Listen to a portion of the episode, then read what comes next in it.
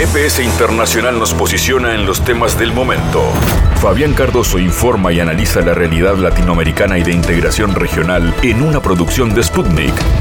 Sintoniza M24 97.9 FM en Montevideo y 102.5 FM en Maldonado.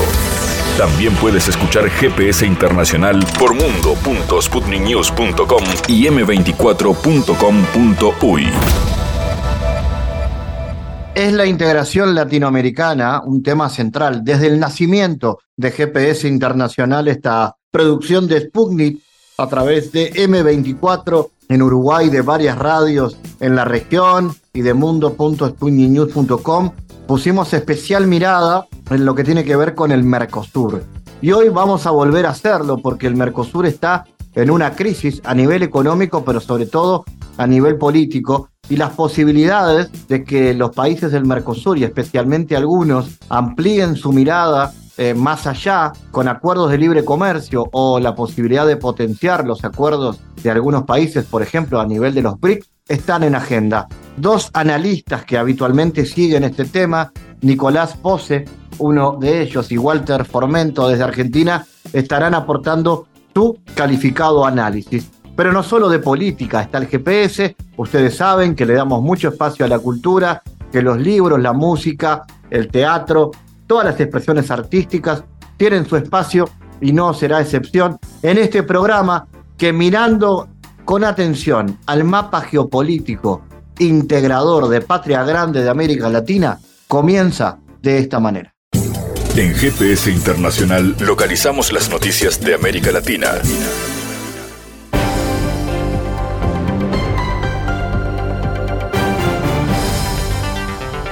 La ruta marítima del norte, la más corta entre Europa y Asia, ganó popularidad en la industria mundial del transporte por su creciente capacidad de paso en los últimos años y su potencial sigue aumentando considerablemente, escribe el diario turco Anadolu.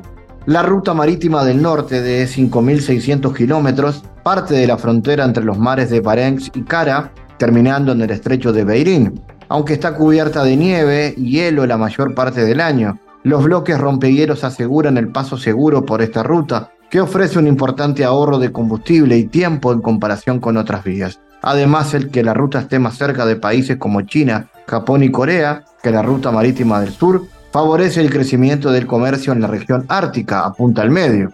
Según expresaron, la filial de la empresa rusa Rosaptoni, operadora del puerto de Murmansk, en el 2012 se transportaron 3,8 millones de toneladas de carga por la ruta marítima del norte, mientras que en 2022 este volumen aumentó a 34,1 millones de toneladas, multiplicándose casi en nueve veces. Se espera que la capacidad de la ruta alcance los 36 millones de toneladas en 2023 y se prevé que aumente hasta los 80 millones de toneladas en 2024 con la puesta en servicio del rompehielo Chacutia de 60 megavatios y la extensión de vida útil de varios rompehielos. La India hizo un nuevo paso en el proceso activo de la desdolarización al empezar a comerciar con los Emiratos Árabes Unidos en su moneda nacional. El 14 de agosto la principal refinería india anunció la compra de un millón de barriles de crudo, señalando que la compra se hizo en rupias y no en dólares. Los expertos remarcaron la importancia de esta venta de petróleo. Se trata de una transacción simbólica, afirmaron recordando la anterior venta de 25 kilogramos de oro de un exportador emiratí a un comprador indio por 128 millones de rupias. El medio destaca que en ese sentido la mayoría de los acuerdos sobre materias primas en el mundo suelen pagarse en moneda estadounidense, pero la India, tercer importador y consumidor mundial de petróleo, firmó un acuerdo en julio acordando utilizar las monedas nacionales en el comercio para reducir los costes de transición. Con más de 2 millones de proyectiles de 155 milímetros ya enviados a Ucrania, Estados Unidos se enfrenta al problema de reponer su arsenal de munición de artillería y crear nuevas líneas de producción. Esto, según informa el periódico Washington Post. Las fuentes anónimas del medio advirtieron de grandes desafíos para mantener una elevada producción de armas y equipos necesarios, no solo para ayudar a Ucrania, sino para garantizar la propia seguridad. De acuerdo con la información del medio, el problema se complica por el hecho de que Estados Unidos ya no produce TNT, necesario para fabricar proyectiles. Por el momento, el Pentágono está colaborando con sus socios para aumentar los suministros de TNT incluyendo a Japón. Las declaraciones se producen después que la cadena estadounidense CNN informara que Estados Unidos y la OTAN se enfrentan al menguante suministro de munición de artillería. La emisora citó a funcionarios anónimos que afirmaban que el país se ha estado acercando a esta línea roja al seguir suministrando a Ucrania munición de 155 milímetros, el estándar de la OTAN utilizado para los proyectiles de artillería. La periodista rusa Daria Doguna, de 29 años, hija del emblemático filósofo y pensador Alexander Dugin, falleció el 29 de agosto en las afueras de Moscú tras detonar el vehículo en el que estaba previsto que también viajara su padre. La ciudad de Donetsk bautizó una calle en homenaje a la víctima del atentado perpetrado por Ucrania. Hace un año falleció Dara. El régimen criminal de Kiev truncó su vida con un atentado terrorista. En su memoria, decidimos poner en su nombre una calle, informó el 20 de agosto el jefe interino de ese territorio. Como señaló el jerarca, la periodista ha visitado la región en numerosas ocasiones. Por supuesto, esta perpetuación de la memoria no es casual. También es una heroína para nosotros. La recordamos, la recordarán nuestros descendientes, ya que se lo merece. Según la investigación del Servicio Federal de Seguridad de Rusia, la autora del atentado fue una ciudadana ucraniana que se marchó a Estonia tras el homicidio. El asesinato de esta joven periodista y politóloga provocó una amplia indignación política. El presidente Putin envió sus condolencias a la familia de la fallecida y calificó el atentado de crimen despreciable y cruel. A su vez, el canciller Sergei Lavrov lo tildó de crimen bárbaro, mientras que la portavoz del Ministerio de Asuntos Exteriores tachó este homicidio de terrorismo de Estado por parte de Kiev. Muy buenos días desde aquí, desde el sur del, del mundo. Gracias, presidente Xi Jinping, señores jefes de estados. El mundo está atravesando un momento singular. Nunca la desigualdad se vio tan expuesta. Unos pocos concentran el ingreso abusando del poder financiero, mientras millones de seres humanos sobreviven distribuyéndose solo pobreza. Cuando aún no superamos la crisis sanitaria generada por una pandemia que arrasó con la vida de millones de seres humanos, una guerra se ha desatado con una cuota de violencia y muerte que a todos nos conmueve. Las consecuencias de semejante desastre exceden en mucho a los países en pugna. La energía se vuelve carencia, la producción se detiene y el fantasma del hambre recorre sin piedad los pueblos del hemisferio sur. En este tiempo nos encontramos y como parte de la humanidad que somos, estamos obligados a revertir con urgencia la crueldad de este presente. Acabar con la violencia, retomar el diálogo y volver a poner en valor la solidaridad son imperativos éticos que esta hora nos impone.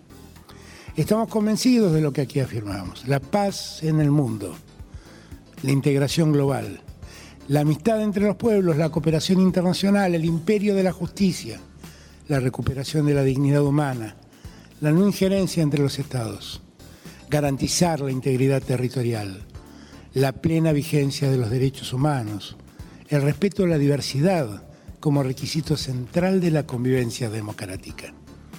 Lo que acabo de enunciar son los 10 principios que gobiernan la política exterior argentina.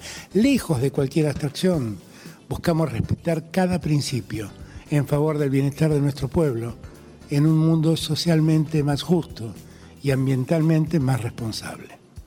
Estamos honrados por la invitación a esta reunión ampliada de los BRICS. Aspiramos a ser miembro pleno de este grupo de naciones que ya representan el 42% de la población mundial y el 24% del Producto Bruto Global. Argentina. Somos proveedores seguros, responsables de alimentos, reconocidos en el ámbito de la biotecnología y en tecnología logística aplicada. Esto significa que no solo somos capaces de producir y exportar alimentos, también sabemos suministrar servicios y formar especialistas para que otros países hagan crecer su eficiencia productiva y mejoren así la calidad de vida de sus habitantes. Tenemos grandes recursos energéticos. Contamos con la segunda reserva mundial de shale gas y la cuarta de shale oil. Empresas argentinas y extranjeras no solo explotan de modo no convencional energías fósiles, también incursionan en la explotación del litio, del hidrógeno verde y de otras energías renovables. Todo esto lo hacemos lidiando con las dificultades propias de un país en desarrollo, signado por una pesada deuda. Necesitamos mejorar nuestra infraestructura, diversificar nuestra matriz productiva, aprovechar las nuevas industrias como generadores de nuevos empleos y aumentar así nuestras exportaciones. Sabemos que este encuentro es una oportunidad.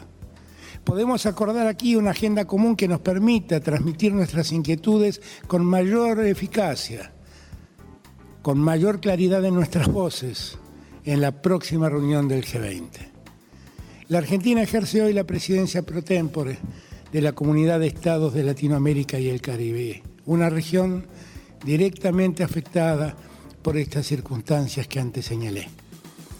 Enfrentamos situaciones desesperantes asociadas a la falta de alimentos y al incremento de los precios de los combustibles en lugares que además son víctimas del cambio climático.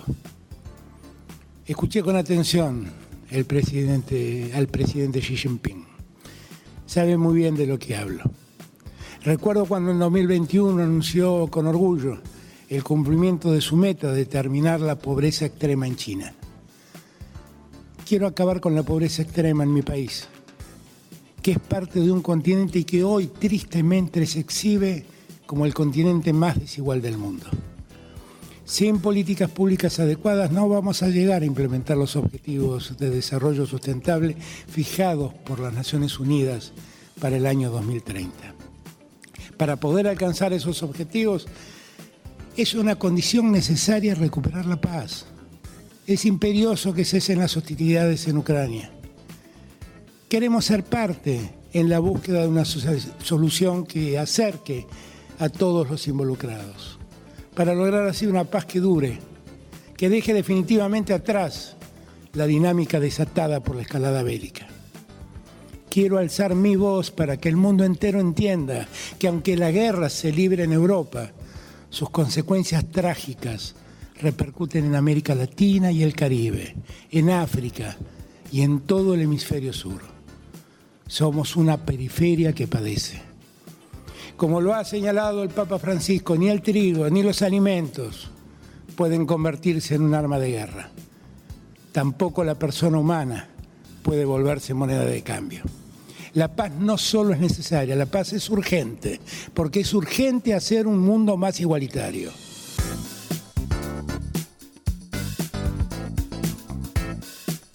Estados Unidos considera no solamente a América Latina, sino al mundo entero como su patio trasero, denunció el ministro de Asuntos Exteriores de Rusia, Sergei Lavrov, en la conferencia de Moscú sobre seguridad internacional. Además, agradeció a los estados del sur global por sus esfuerzos para resolver el conflicto ucraniano. De acuerdo con la tristemente célebre doctrina Monroe, Estados Unidos intenta dictar cómo y con arreglo a qué normas debe vivir América Latina.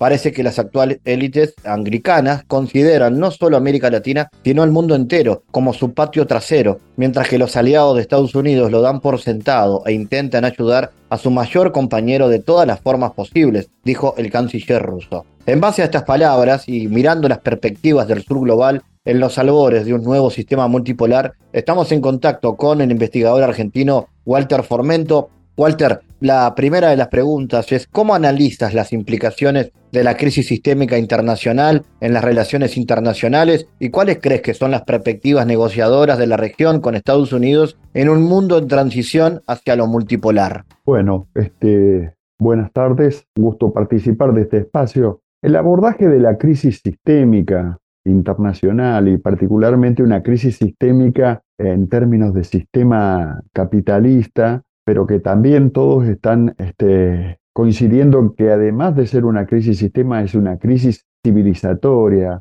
de civilizaciones, de una nueva civilización, le da al debate, al proceso mismo de, de discusión, una mayor complejidad y profundidad. La crisis sistémica se inicia entre 1997 y el 2001 y la crisis sistémica se expresa en un choque frontal entre las dos fracciones financieras este, y sus oligarquías correspondientes. Una fracción de oligarquía financiera retrasada, este, que se consolida y su punto de apoyo está en, en la zona sur de Estados Unidos, con centro en Texas, que resume, sintetiza a todo el conjunto de la banca comercial de Estados Unidos en Estados Unidos y se enfrenta con toda la banca financiera y los nuevos fondos financieros, con BlackRock, Templeton, que son de alguna manera las unidades de registro y los sujetos del poder financiero global, eh, y se enfrentan en eso que fue, por ejemplo, la caída, es decir, primero este, lo que se llama la, la caída de las Torres Gemelas del 2001, y un segundo momento fue de alguna manera ese hecho tan profundo como la crisis de Lehman Brothers, que de nuevo expresó la misma confrontación. Esa interna entre dos fracciones financieras con centro en Estados Unidos, una fracción que expresa a esa nueva oligarquía financiera globalista, globalizada, cuyas inversiones este, están dominantemente ya diversificadas en la, en la China británica de Hong Kong, Shanghái, este, Taiwán. Y, y desde ahí, con una capacidad productiva basada en una mano de obra de un valor que está en el 40% del valor de la mano de obra, con salarios más o menos a un 40% del, digamos, del salario medio internacional se vuelve competitiva no solo en el terreno de la producción real, sino además es hipercompetitiva, hiperpoderosa en lo que se llama sus capacidades en términos del monopolio de los bancos centrales a nivel internacional y particularmente el, el, Banco de Inversión y de Asiento, el BIS, el Banco Central de los Bancos Centrales, y esa es la, primera caracterización de estas dos fracciones de la oligarquía financiera, una en su momento de retraso, que se empieza a retrasar, la que tiene centro en Texas y en los partidos y en los estados republicanos, y la otra, este, la que monopoliza la banca financiera y que toma el control de la City financiera de New York. Ese fue el comienzo de esta crisis estructural y de alguna manera expresa las nuevas dos fracciones de oligarquía financiera este, unipolar, una que plantea un unipolarismo globalista y el otro que plantea un unipolarismo proyectado desde Estados Unidos como centro. Walter, y en, en, esa línea concretamente, hoy son dos entonces, dos modelos de globalización que están en juego. ¿Y cómo analizas la importancia de la alternativa de los BRICS frente a la globalización neoliberal que propone Occidente? Bueno, si uno se sitúa en el año 2022, 2023, 2020, 21, 22 y 23, entonces estamos obligados a dar cuenta que otro proyecto sistémico de mundo emerge, ha emergido. Incluso no solamente ha emergido, sino que ya tiene rasgos de consolidación. Ahora, ¿cuándo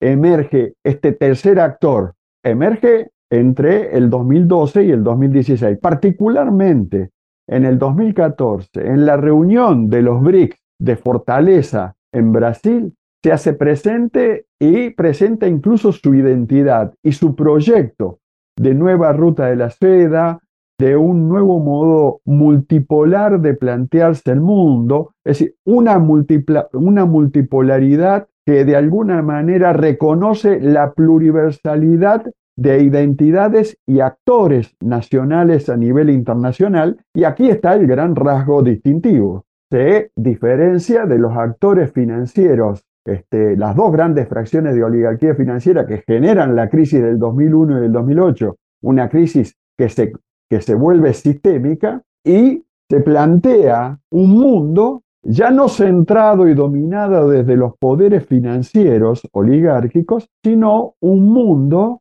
que retome al reconocimiento de las economías reales, de la producción de la economía real, el reconocimiento de las naciones y los pueblos y se plantea una multipolaridad de regiones, de naciones y de pueblos. Y desde ahí inicia una confrontación principalmente contra esa oligarquía financiera global, ese proyecto financiero unipolar global, porque la contradicción entre al interior de los proyectos unipolares, es decir, entre el unipolarismo financiero globalista, con centro en el Banco Interamericano de, de Asiento, en el BIS, enfrentado al otro unipolarismo financiero centrado en Estados Unidos y particularmente en la fracción retrasada de ese, de ese capital financiero, hace a una especificidad propia de la interna entre oligarquías financieras unipolares. Y esto habla de una complejidad que tiene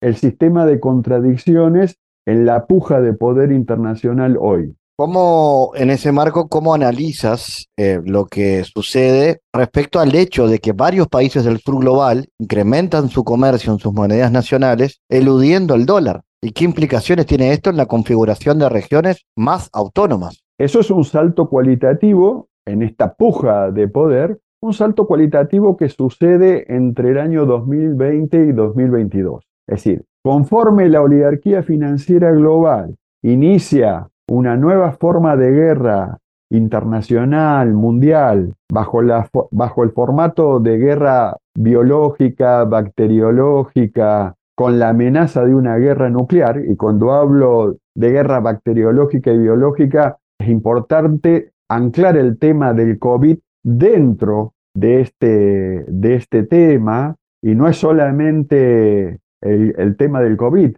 sino que habría que situarlo en lo que se llamó la batalla por las vacunas, entre eh, donde inmediatamente al planteo de los grandes actores de Davos, que muchos autores y analistas correlacionan con el origen del, del COVID, incluso del COVID en China, luego esto toma forma de una puja de poder en términos de quiénes podían ofrecerle a la humanidad las vacunas para salir de esta amenaza que tenía que ver con la vida misma de la civilización, de las personas y de los seres humanos. Entonces, esta situación no solamente, no solo no debilitó al, al multipolarismo pluriversal, sino que consolidó la legitimidad tanto de Rusia como de China, porque fueron los dos grandes actores que ofrecieron este, vacunas alternativas a las que podía ofrecer Pfizer, que es de alguna manera el laboratorio más vinculado con la guerra bacteriológica, biológica este, y nuclear de Victoria Nuland y todo el grupo de globalistas de la OTAN y de Davos, como bien se sabe y se conoce. Entonces, esto no, no tuvo solamente una confrontación en el plano de lo económico, de lo político y lo ideológico, también fue el terreno eh, militar no convencional, que es el terreno de las guerras biológicas o bacteriológicas. Digo esto lo de bacteriológico porque después, cuando Rusia inicia la respuesta contra la OTAN, cuando la OTAN, cuando la OTAN este, está haciendo movidas en Kazajstán y en Ucrania, destruyendo las, capacidades de guerra biológica y bacteriológica instaladas tanto en Kazajstán como en Ucrania, esto se puso en blanco sobre negro, esto quedó totalmente de manifiesto y además quedó de manifiesto que tanto China como Rusia como India y con muchos, muchos estados y naciones lo que sospechaban de la OTAN, de Davos y de los grandes laboratorios este, asociados a la OTAN y Davos, se confirmó. Por lo tanto, esto fue todo un salto cualitativo hacia adelante del proyecto multipolar y un primer momento de pérdida de poder cualitativo del unipolarismo globalista. Walter, y en esta línea, lo que sucede en Francia, lo que sucede concretamente en Níger, ¿no? Que de alguna manera Níger está, bueno, teniendo una confrontación fuerte con Francia. ¿Cómo se lee en ese marco? Bueno, cuando se observa que el avance de la OTAN desde, Ucrania no logra sus objetivos este, en términos de debilitar no solo a Rusia, sino a China, a la India, a toda la Unión Económica Euroasiática, a la Organización de Cooperación de Shanghái. Y no, no solo no la debilita, sino que incluso se debilita la OTAN, se, debilita Davos, se debilita esa oligarquía financiera global, sino que por otro lado se consolida el multipolarismo pluriversal, ese multipolarismo de naciones y de pueblos, y sucede otro dato muy importante, que es que también da un salto de calidad dentro de Estados Unidos la oligarquía financiera continental centrada en Texas, que no solamente profundiza su confrontación con el unipolarismo global, sino que en esa profundización logra por primera vez desde 1999 quitarle el control de la Reserva Federal y por primera vez desde 1999-2001 la banca comercial norteamericana, que es el núcleo central de la oligarquía financiera continental, logra retomar el control de la Reserva Federal y desalojar a la, a la oligarquía financiera global y su banca financiera global con sus fondos financieros globales del control de la Reserva Federal con un principio de pérdida cualitativa en sus capacidades de instrumentar al dólar como moneda este, de cambio universal e imponérsela a todo. Es decir, no solamente se aleja de poder exportarla e imponérsela a todo, sino que incluso pierde la posibilidad de su manejo dentro de Estados Unidos. Para cerrar, Walter, ¿qué consecuencia tienen estos procesos en términos de pérdida de poder estructural de Occidente? ¿La actual crisis en Ucrania hace más intensa esa transición sistémica? Bueno, hace más intensa esa transición sistémica, consolida las nuevas propuestas civilizatorias de este multipolarismo pluriversal de civilizaciones, de regiones, de naciones y de pueblos. Por otro lado, avanza un proceso donde a partir de, esas, de las monedas nacionales del grupo de naciones que forma parte de este pluriversalismo, empiezan a este, delimitar una nueva economía real en monedas propias que no necesitan ya pasar por el dólar, monedas propias este, en una nueva relación que van conformando una canasta de monedas que respaldan economías reales y economías reales que respaldan a las monedas. Por otro lado, como el multipolarismo tiene un dinamismo cada vez más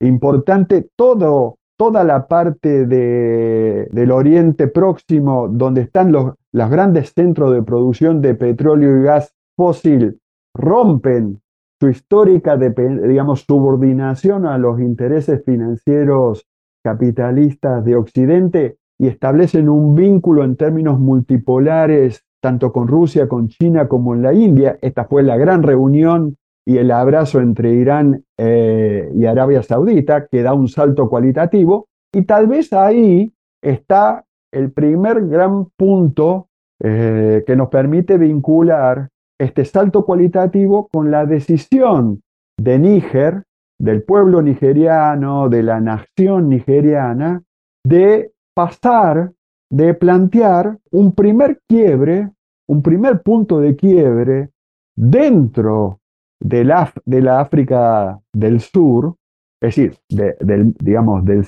central, y este, con, su, con Francia, este, su histórico poder dominante que la tenía en condición de colonia, e inmediatamente que plantea este, este punto de, quiebre Níger y el nuevo gobierno Nigeria, de, de Níger, lo que tenemos como reacción es inmediatamente la actitud tanto de Rusia como de China de darle apoyo al gobierno, al nuevo gobierno provisional de Níger. Digo, y esto fortalece todo un proceso este, de salto cualitativo, no solo a nivel internacional, sino incluso en África, pero particularmente en un momento donde estábamos a semanas de que se hiciera la nueva reunión de los BRICS en África y particularmente en Sudáfrica. Walter Formento, gracias por tu análisis desde GPS. Un gran abrazo y cuando te decidan seguiremos. Analizamos los temas en GPS Internacional.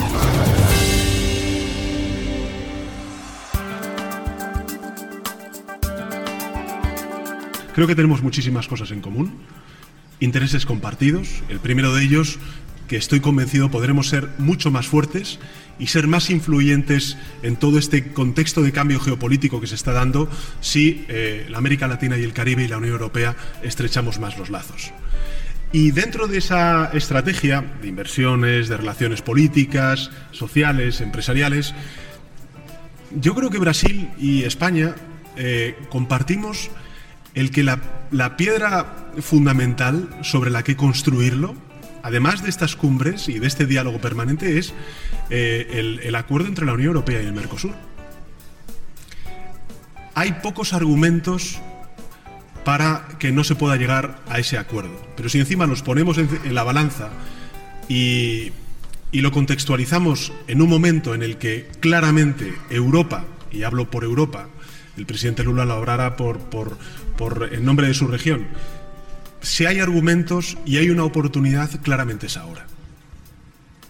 Lo es, porque, porque Europa necesita aliados. Y, esos aliados, eh, sobre todo con aquellos que tenemos sociedades eh, con, afinidades sociales, culturales, lazos históricos, también evidentemente relaciones comerciales y económicas como las que tenemos, pues evidentemente es la América Latina y el Caribe. Por eso desde España vamos a trabajar por eh, superar esas resistencias.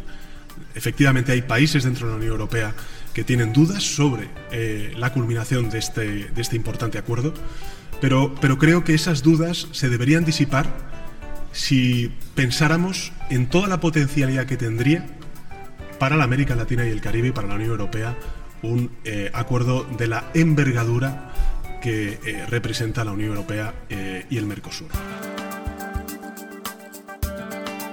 Bueno, el presidente del gobierno español, Pedro Sánchez, ha dicho que espera que el acuerdo entre la Unión Europea y el Mercado Común del Sur, el Mercosur, se ratifique en la segunda mitad del año en curso. En relación con el acuerdo entre la Unión Europea y el Mercosur, tras más de 20 años de negociaciones, creo que tenemos una ventana de oportunidad para ratificarlo en este segundo semestre y desde luego España va a estar siempre del lado de aquellos que lo que queremos es cerrar este gran acuerdo que sería sin duda muy importante para ambas regiones.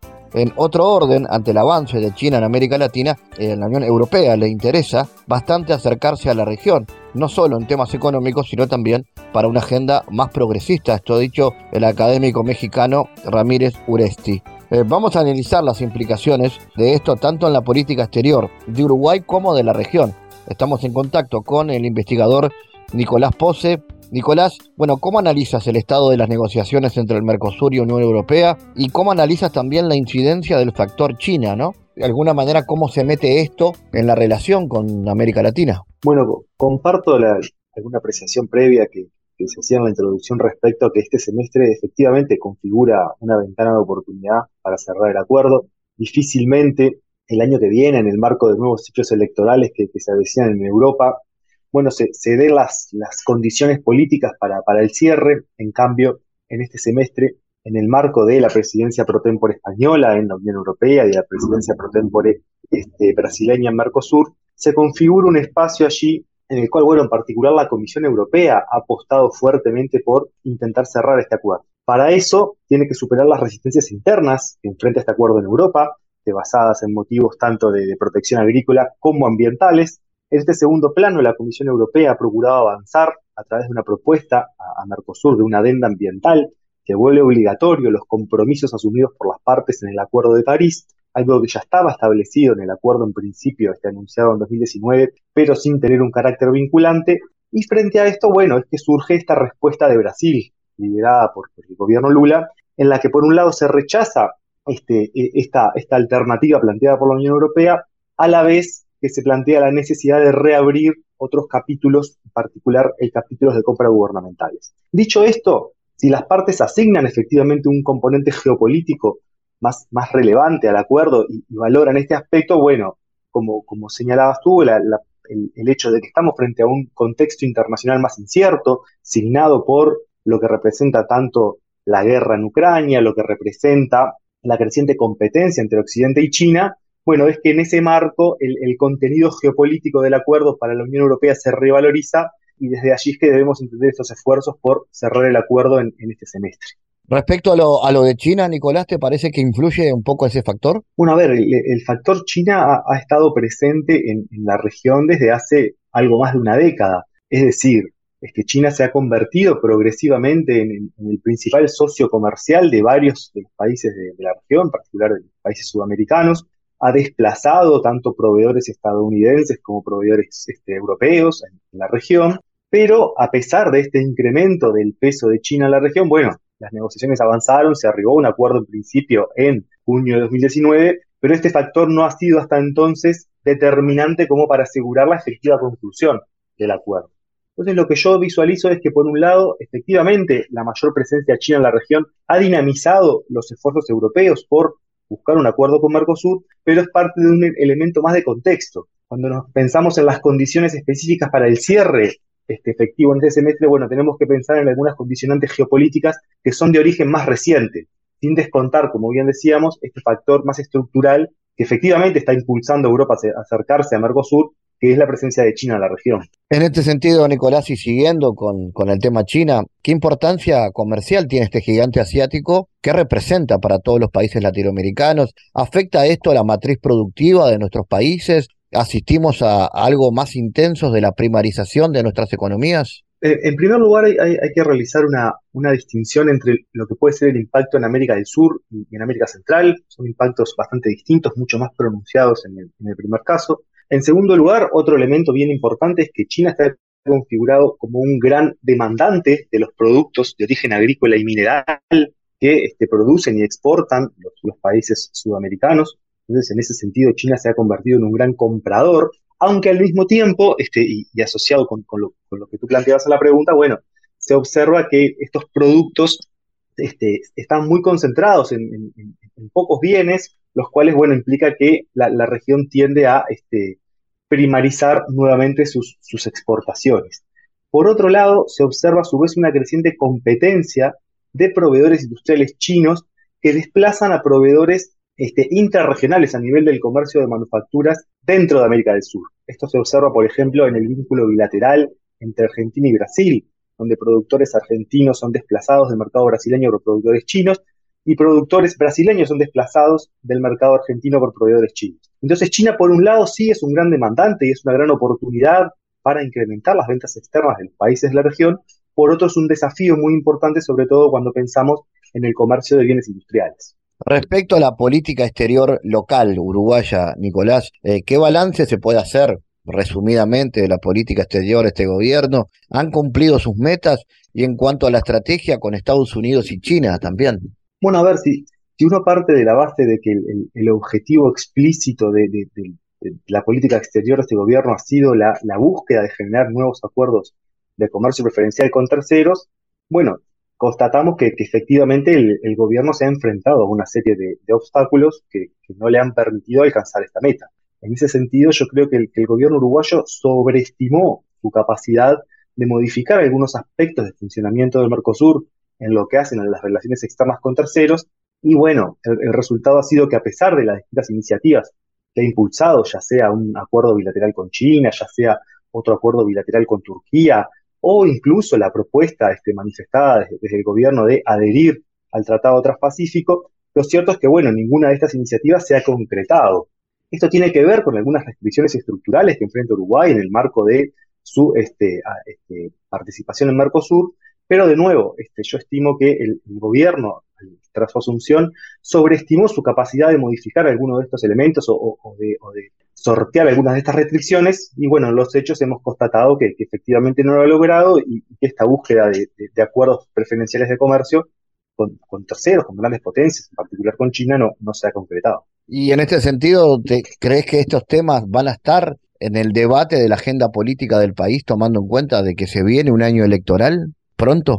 por un lado, yo creo que, hay este, una visión mayoritaria dentro del, sistema político uruguayo respecto a la necesidad de encontrar mayores márgenes de flexibilización dentro de Mercosur para este, negociar acuerdos bilaterales con terceros. Eso creo que es compartido por buena parte de, la coalición actual de gobierno y, también por, al menos un segmento importante del principal partido de oposición, del, Frente Amplio.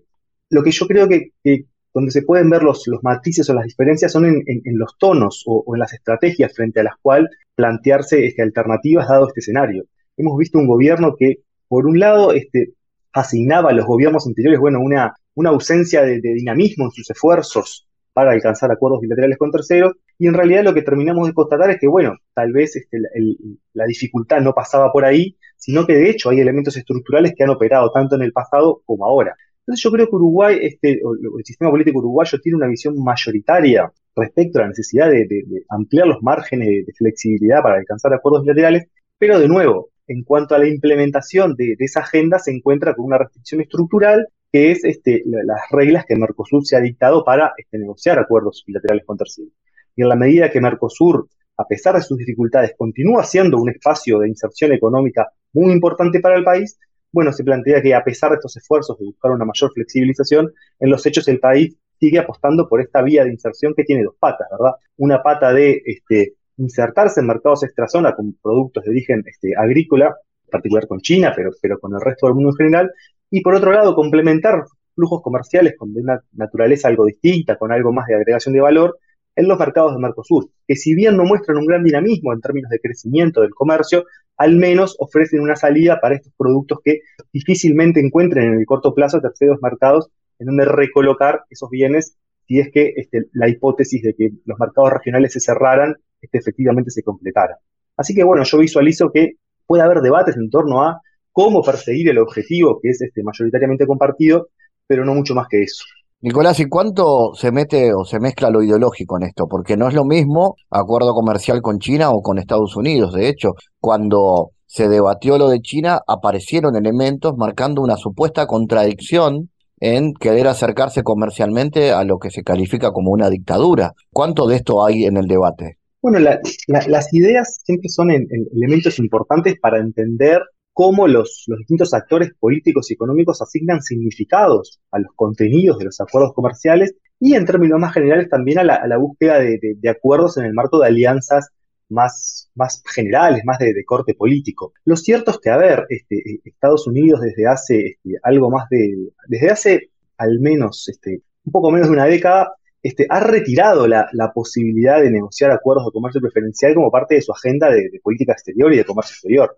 Es decir, Estados Unidos no, ofrece desde hace años, desde hace algunos años, a los países que eventualmente estén dispuestos a firmar este tipo de acuerdos, la alternativa de, efectivamente firmarlos. Entonces creo que si bien el, tema de Estados Unidos está en el trasfondo, este, tanto por, por lo que pueden ser las alianzas políticas o por lo que puede ser la búsqueda de, una relación comercial más privilegiada con este país, lo cierto es que, bueno, esa alternativa en el plano de un acuerdo preferencial hoy no está disponible.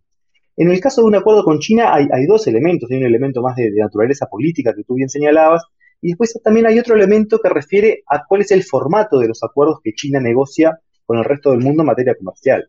En ese sentido, uno puede identificar que China se ha mostrado más flexible que Estados Unidos a la hora de negociar contenidos específicos, esté siendo más receptiva a las, a las demandas de la contraparte, mientras que Estados Unidos ha propiciado en el pasado un formato de acuerdo de libre comercio más estructurado, con poco margen para la negociación. Pero de nuevo, eso no está, al día de, no está al, día de hoy sobre la mesa en términos de, debate en la agenda, dado que Estados Unidos ha retirado la posibilidad de negociar estos acuerdos. Por lo que, bueno, la, apuesta con China también se entiende un poco desde esta lógica o desde esta realidad este, internacional más general. Nicolás Pose, gracias por tu análisis para GPS. Muchas gracias, un gusto como siempre.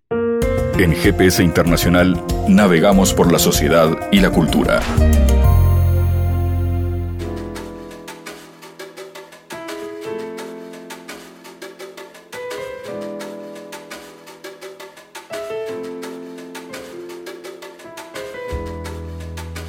Bueno, a partir del 2020, en Argentina se comenzó a observar un fenómeno sin precedentes, el aumento de la emigración de emprendedores, muchos de ellos vinculados a la tecnología, destacados profesionales, altamente calificados y dueños de importantes grupos económicos hacia el Uruguay.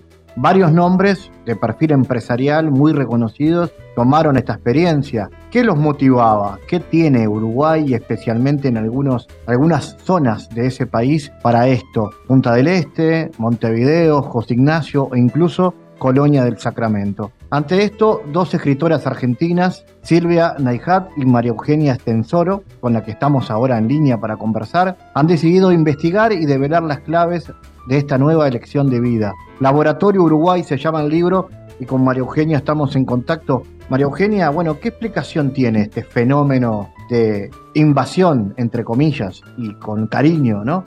De empresarios argentinos al Uruguay. Bueno, hay, eh, dos razones. Primero fue la pandemia. Mientras en la Argentina en el 2020 eh, estábamos encerrados y en una de las cuarentenas más largas del planeta, sin, sin test suficientes para poder eh, testear a la población y, aislar los contagios y evitar mayores contagios, como hizo Uruguay, eh, bueno, la política del gobierno, algo que puede ser temporario, la cuarentena, que son 40 días, duró, duró como 800 días, o sea que fue muy tremendo y eso obligó a, o hizo que muchas personas que, que tenían residencias, casas en Uruguay, por eso los lugares, eh, Colonia, eh, José Ignacio, Punta del Este, La Barra, etcétera, La Pedrera, bueno, quienes tenían casas decidieron venir a Uruguay porque acá había, como ustedes bien saben, la libertad responsable. También otra cosa que influyó fue que eh, este cuarto gobierno kirchnerista,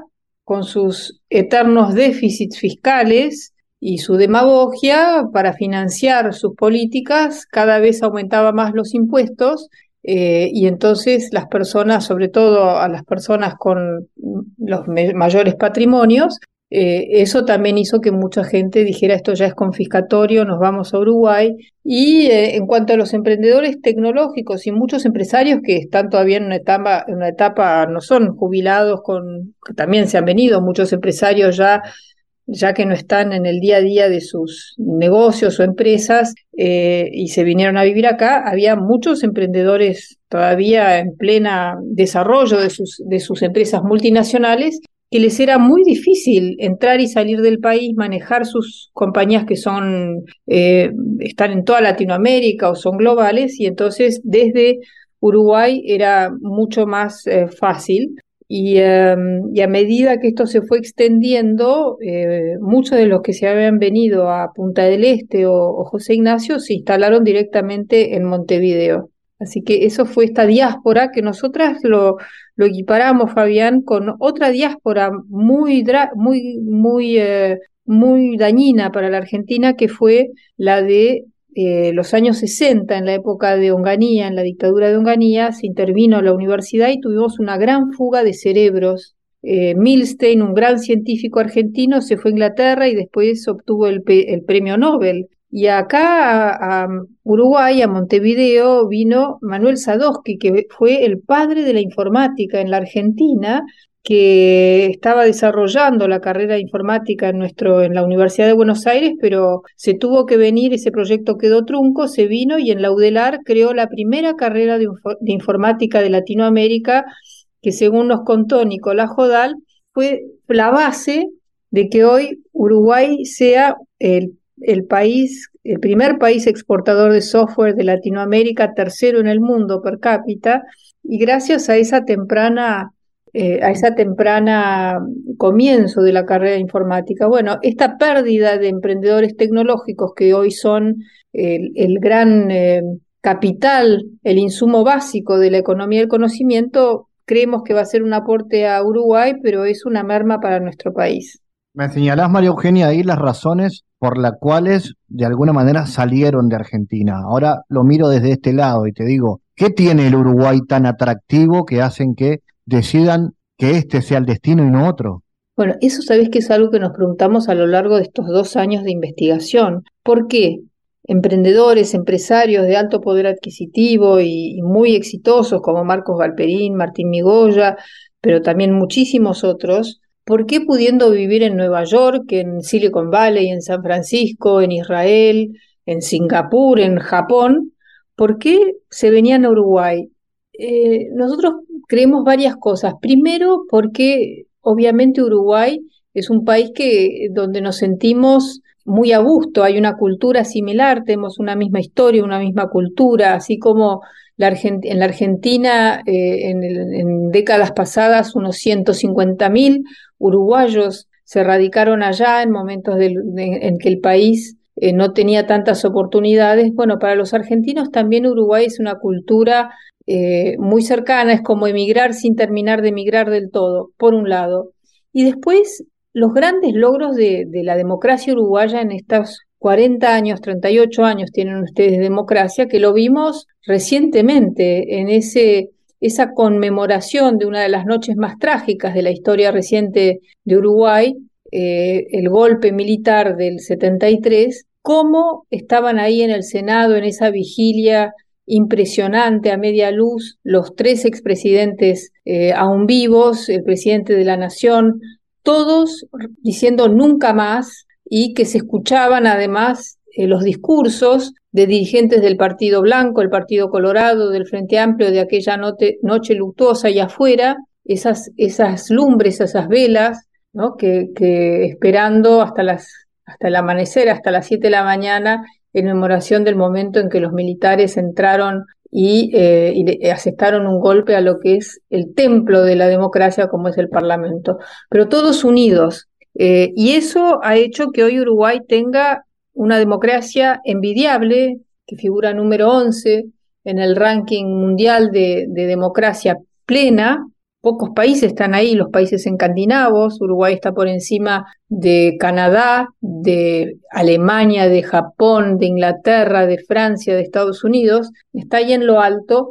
Por esta decisión que, que la dirigencia política uruguaya tomó de no volver a esos momentos de intolerancia, cosa que no vemos en Latinoamérica. Hoy hay un momento de enorme desesperanza en nuestra región, lamentablemente, no solamente en Argentina, donde las sociedades están partidas, donde los dirigentes usan el pasado para dividir a la sociedad nuevamente, eh, eh, y, entonces Uruguay es como un oasis democrático que además gobiernos de derecha, más de derecha y más de izquierda, lograron estabilizar una economía que hace 17 años crece al 3,4%. Entonces hay muchas razones por las cuales dijeron, bueno, vamos a Uruguay, no más lejos. Nosotros pensamos que, que también se han venido aquí como en un compás de espera, y espera conjuga con esperanza, con la esperanza de que en algún futuro cercano los argentinos puedan vivir de vuelta en su país y eso.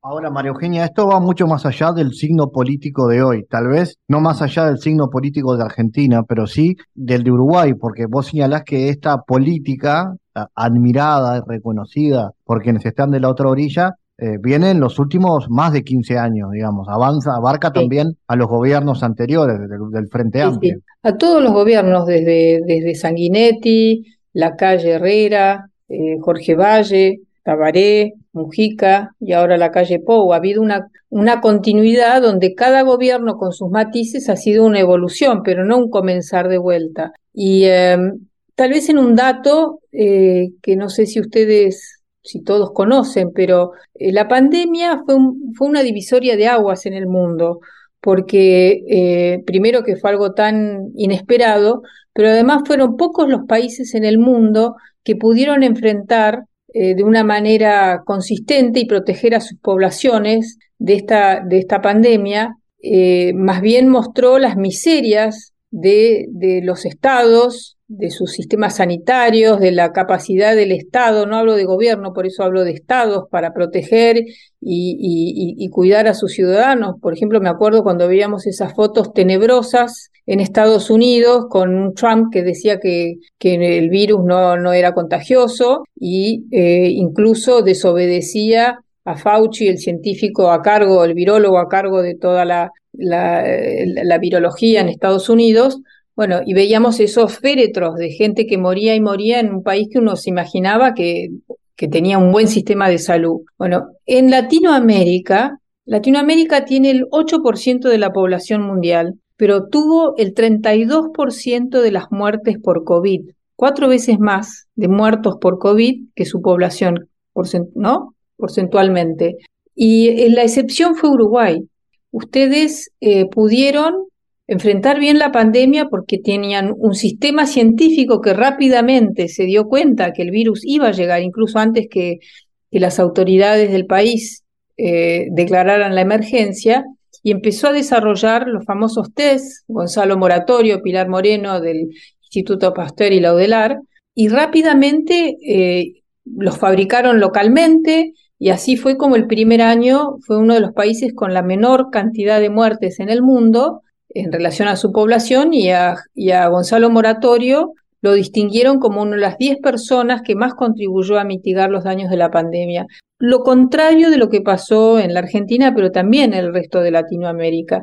Y eso mostró cómo Uruguay, con sus problemas, porque no decimos que es no es un paraíso, pero eh, mostró cómo hay un sistema político, un sistema científico, cómo lo público y lo privado pueden trabajar en conjunto y dejar de lado las diferencias ideológicas en un momento así, y eso también eh, echó luz sobre qué pasaba en este pequeño país en el sur de América Latina, que se diferencia tanto del resto de sus vecinos. Y por eso eh, hoy están, hoy es como un faro Uruguay, ¿no? Porque en un mundo donde eh, estamos viendo estas manifestaciones terribles en Francia, la guerra en Ucrania, las peleas feroces en Estados Unidos, eh, cómo colapsó el sistema político en Chile, la situación de Brasil, la de Argentina, que ustedes siguen casi minuto a minuto. Bueno, Uruguay, en, este sentido, eh, ha hecho de la democracia y de la estabilidad económica y previsible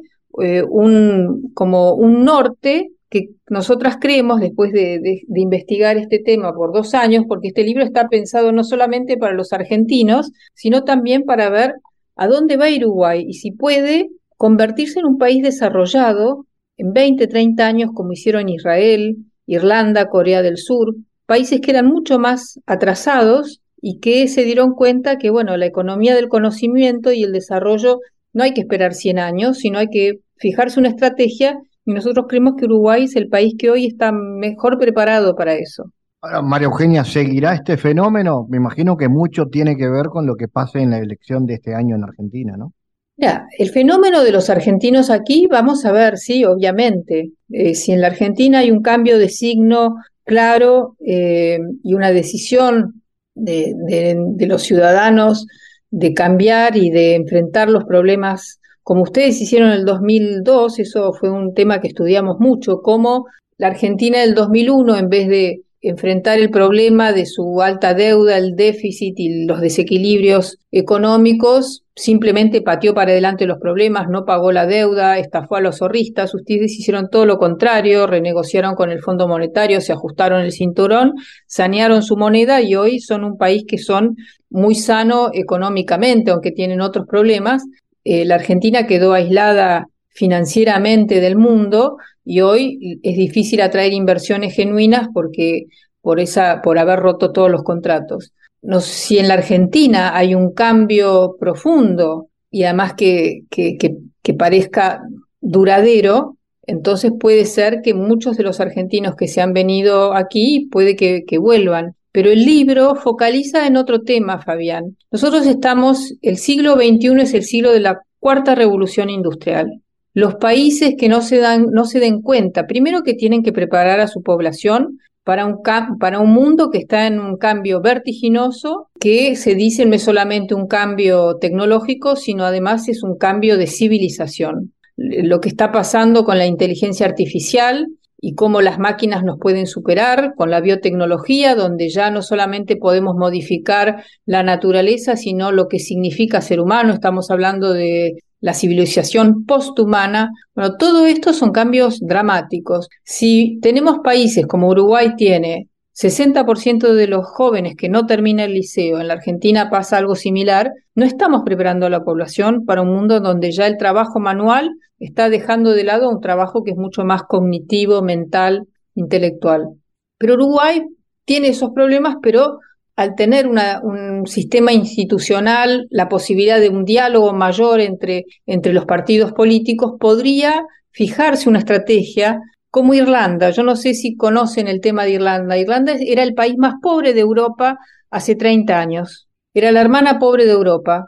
Decidió que iba a ser un polo de innovación tecnológica y la puerta de entrada para empresas tecnológicas que quisieran eh, expandirse en Europa y hacia Oriente. Hoy tiene el ingreso per cápita más alto de Europa y uno de los más altos del mundo, el tercero más alto del mundo, 100 mil dólares por habitante. Uruguay tiene 17 mil, Argentina 9 mil. Miren la distancia. Y tiene la población universitaria entre jóvenes de 18 y 35 años, la población universitaria mayor, más graduados universitarios que ningún otro país de Europa, y porque se dio cuenta que produciendo papas y con una economía de baja productividad no iba a llegar muy lejos, hizo este cambio. En 20, 30 años, eh, Uruguay lo podría hacer. Y hay otra similitud con Uruguay, que es un país pequeño con 5 millones de habitantes, 6 millones. El 20% de la población emigró en el siglo XX por falta de oportunidades y ahora es una, una líder tecnológica, un país que es una nación líder. Bueno, nosotros pensamos con Silvia, mi, mi compañera, somos mujeres idealistas, además de periodistas, que, que pensamos que Latinoamérica no, no tiene que conformarse con que el tren del progreso siempre pase de largo como en Macondo.